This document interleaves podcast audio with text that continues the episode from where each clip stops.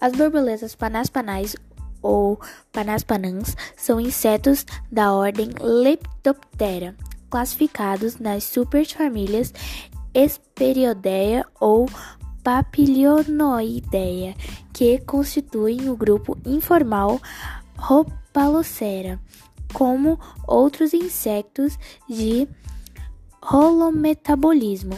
O seu ciclo de vida consiste em quatro fases: ovo, larva, pupa e imago.